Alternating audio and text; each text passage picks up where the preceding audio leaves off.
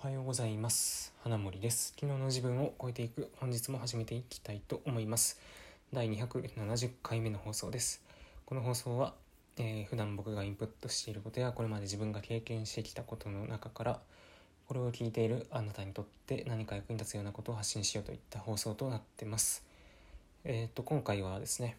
将来に備えてお金を眠らせておくべきかっていうテーマで話をしたいと思います。で、まあ、具体的には iDeCo についての話をしたいんですけど、まあ、iDeCo っていう、まあ、制度を知っていますかというところからなんですけどどうですかね？ご存知ですかね、まあ、結構マネーリテラシーのある方だったらあのふるさと納税とか iDeCo とかこの辺はねもうちゃっかり押さえてるところなんじゃないかなと思います。まあ、ざっくり簡単に説明をするとえっとまあ、毎月だったかな、掛け金を、えー、まあ、出して、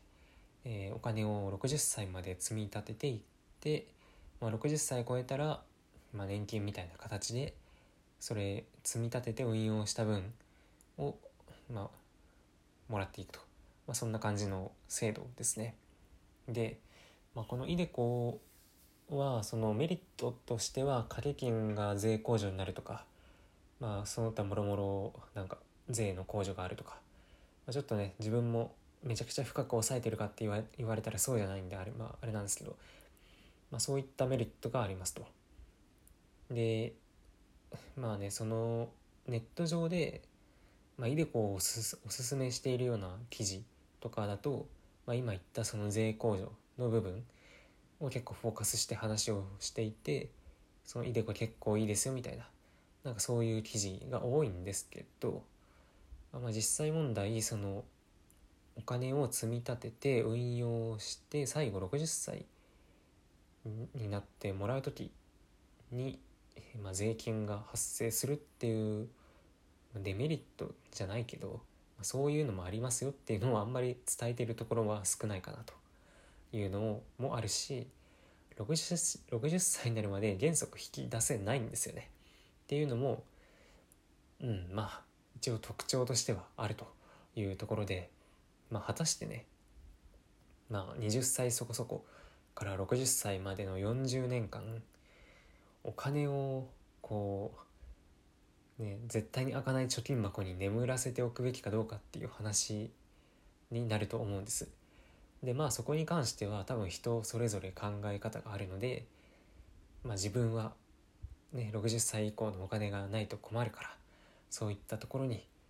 お金を積み立てていくんだっていう人もいるかもしれないしいやいやお金を60歳までねそんな 40, 40年間眠らせるのなんてもったいないから自分はイデコはやらないぜっていうそういう人もいると思います。でまあ僕はというと後者の方ですね。うん40歳までさすがにちょっとあの絶対引き出せないお金を作るっていうのはちょっとうんまあもったいないっていう言い方もあれなんですけど、まあ、そういうのに使うんであったら、まあ、普通に、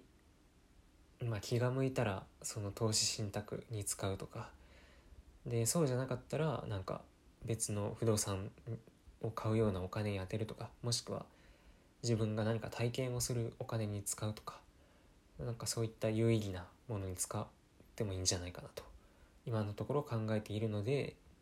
まあ、イデコはやってませんということなんですよ。で、まあ、今回のテーマがですねその将来に備えてお金を眠らせておくべきかっていうことなので、まあ、イデコに限らずですね、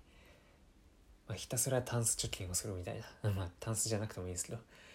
まあ、ひたすら貯金をし続けてうんまあそれもそれでどうなのかなっていうのも正直ありますよね。まあ、若いうちから貯金をするのは別にそのいいんですけど貯金をするっていうことはその分お金を使って何かを交換する機会を、うん、まあ発動しないというかお金を使わないっていうのはそういうことになるので若いうちに本来できたであろう体験も、えー、まあそれを殺してまでお金を貯めてるっていうことになるかなと思うのであんまりねそのファイヤーするから貯金しますよとかって言ってその若いうちに全然貯金全然そのお金使わずにで何にも体験せずにただただ狩猟層のようにあの霞を食べ毎日仕事をして生きていくといったそういうちょっと生活はね、まあ、僕はちょっと推奨できないなというのが、まあ、正直なところかな。うん。まあそうは言っても僕自身がねなんかめちゃくちゃお金使って体験に